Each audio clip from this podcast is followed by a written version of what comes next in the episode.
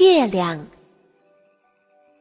在很久很久以前，有个地方夜晚总是黑黑的，天空就像一块黑色的布，因为在这里没有月亮，也没有星星。有一天，有四个人一起出去玩，他们走到一个村子，这里太阳落下去以后，树上总会挂着一个。亮亮的光球，这几个人就问一个村夫：“这个亮亮的光球是什么呀？”他回答说：“这是月亮，我们村长花了三块钱买下它的，白天都把它擦得干干净净的，晚上它就发出亮亮的光。”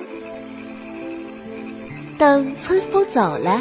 一个小朋友说：“我们也可以用这盏灯，把它挂在我们家乡的树上，晚上就不会再黑黑的啦。”于是他们四个人就到村长那儿，把月亮买了下来。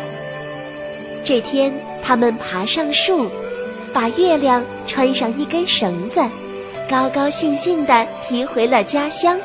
挂在了一棵高高的大树上，月亮把到处都照得很亮。大家在亮亮的晚上跳舞唱歌，四个小朋友开心的笑了。